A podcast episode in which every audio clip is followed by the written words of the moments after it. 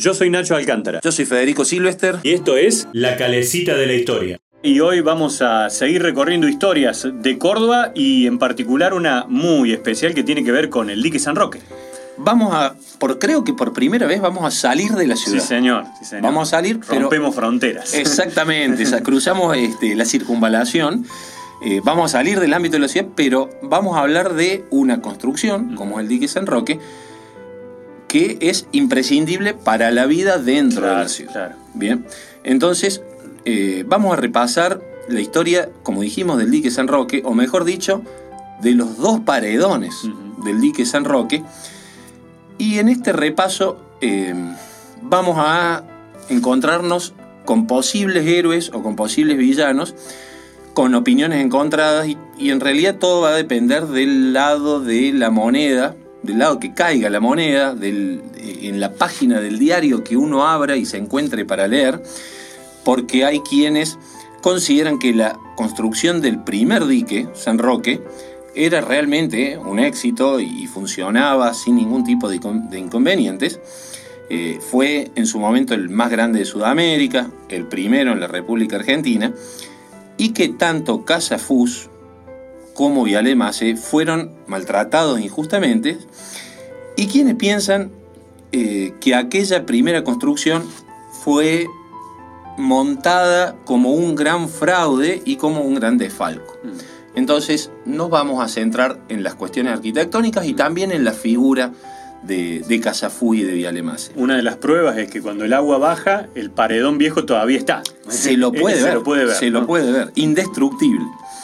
Eh, pero para hablar de el dique San Roque, nos tenemos que ubicar geográficamente y hablar de Carlos Nicandro Paz.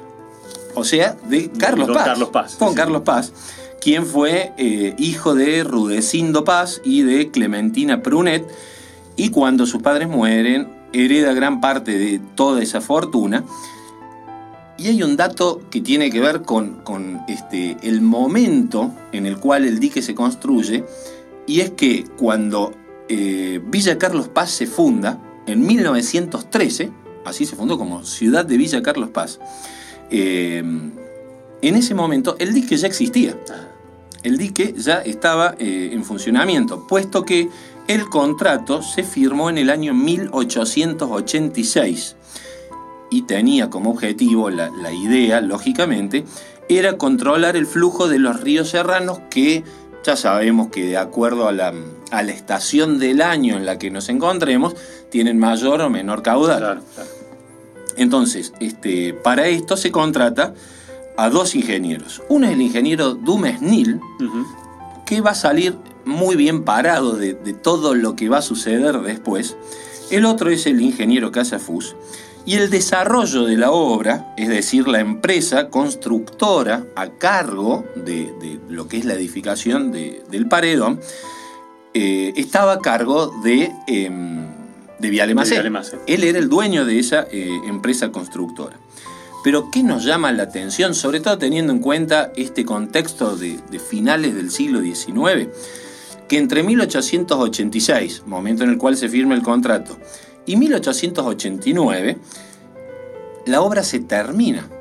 En tan Tres solo, años, rapidísimo. eh, eh, exactamente, en tan solo tres años se construye todo el paredón y se finaliza la totalidad de la obra.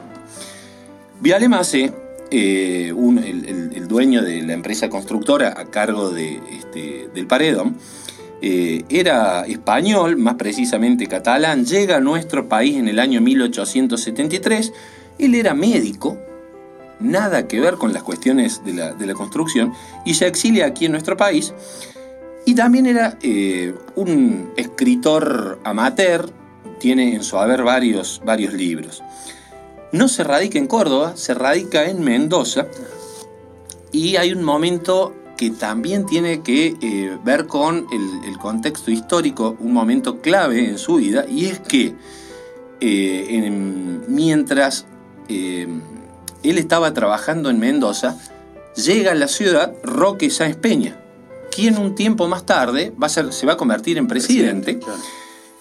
Y en el momento en que le toca volver a Buenos Aires, allá es Peña, en, en una carreta, en carruaje obviamente, se descompone, se siente mal, no había tiempo ni de regresar a Mendoza, mucho menos de llegar hasta Buenos Aires, y es Viale Macé quien va en su auxilio, llega rápidamente, lo opera con dos gasas y una pinza dentro de la carroza, dentro del carruaje, y este, le, salva la vida. Bien, lo cual le va a valer un gran este, reconocimiento con el paso del tiempo. Cuidamos tus dientes para que vuelvas a sonreír. Odontología Magliano. David Luque, 220, Barrio General Paz. Odontología Magliano, Salud y Estética Dental. 451-6887. El embalse se construye eh, con 120.000 toneladas de piedras. Y aquí un dato muy importante, porque la cal que se utiliza para construir ese paredón no es la, cal simple y sencilla tradicional, sino que es una cal llamada cal hidráulica. ¿sí?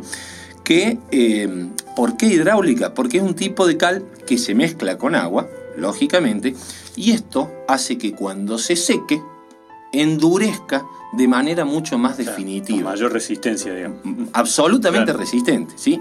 Había sido ya utilizada incluso por eh, los jesuitas ah. en algún tipo de construcción. La constructora, esta famosa empresa de Vialemacé, se llamaba La Primera Argentina. Y además, a nosotros que nos gusta eh, investigar sobre la vida privada de las personas, Vialemacé estaba casado con Zulema Laprida, ¿sí? nieta de Francisco Narciso Laprida, quien fuera el encargado de la eh, redacción de la famosa acta de la independencia allí en, julio de 1816. Ese viejo paredón contaba con 130 metros de largo y 54 metros de alto.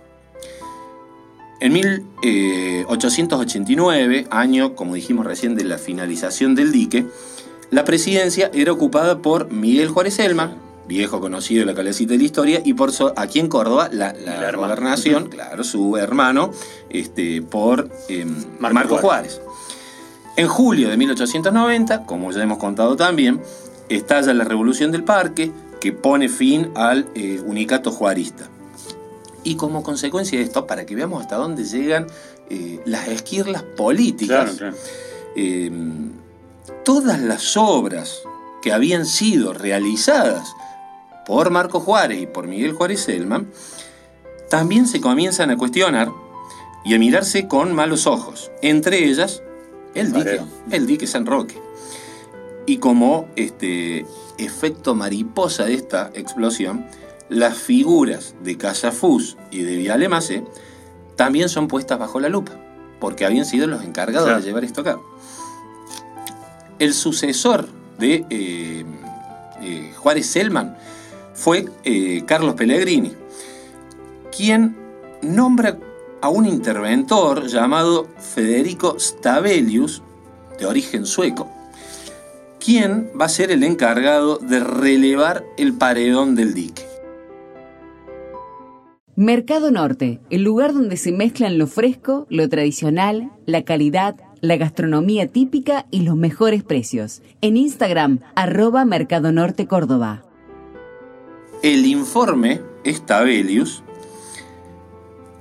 nos dice que, nos revela que el paredón tiene 90 puntos de posibles filtraciones y que el dique corría serios riesgos de derrumbe. Bien. Desastre un desastre de la construcción.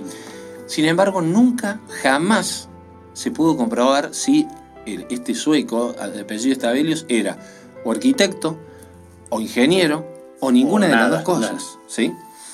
Este, entonces, eh, este informe eh, seguramente, o muy probablemente, formó parte de la revancha política hacia los hermanos Juárez. ¿Quiénes pagan los platos rotos? Y seguramente... Y Casafús. Viales Macé y Casafús, quienes en 1882 son... 1892 eh, son encarcelados y el delito era haber construido el dique. Así, por ese Claro, motivo. esa era la causa. Claro, por ese motivo fueron encarcelados. Un año más tarde son liberados en 1893 y dos años más tarde, en 1895, son absueltos. Corren diferentes suertes.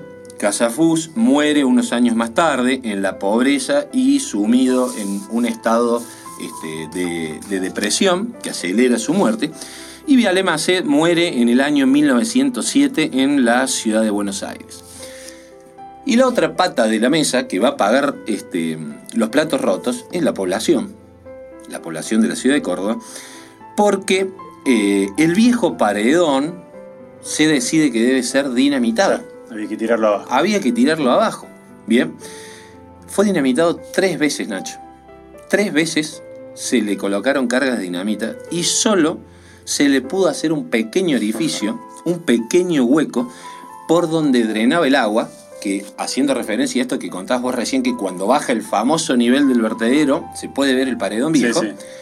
hay una especie de puerta, para llamarlo de alguna forma, entre comillas, por donde este, puede drenar el agua, que es producto de estas Claro, explosiones lo único que se rompió. lo único que se pudo romper.